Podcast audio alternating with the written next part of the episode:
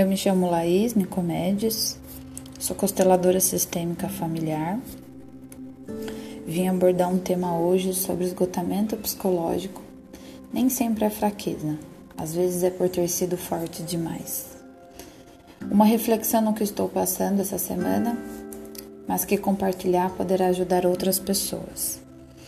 Há momentos em que desmoronamos por sermos fortes demais, por suportar demais Ficamos disponíveis por muito tempo, assumimos muitas responsabilidades.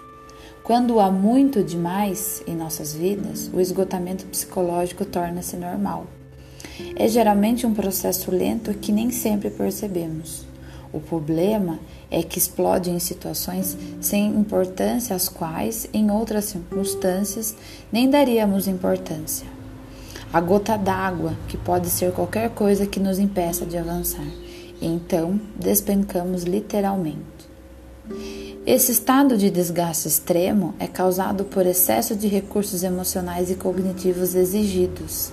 Em outras palavras, deixamos de dar conta de nós mesmos. É como uma sensação de preguiça ou inércia física e mental, um peso carregado no dia a dia. As causas da exaustão psicológica são variáveis, embora em muitos casos há uma constante: é o dar demais e receber muito pouco, é o desequilíbrio.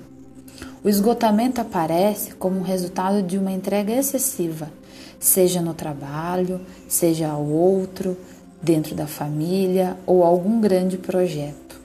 Mas também pode aparecer em situações cotidianas, tarefas rotineiras em casa.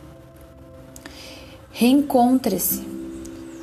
O esgotamento psicológico cria em torno de nós uma camada cheia de angústia que nos faz esquecer de nós mesmos. Portanto, é importante que você encontre um espaço só seu, que você reconecte com o seu íntimo, algum momento que você encontre um espaço para se conectar com as suas necessidades.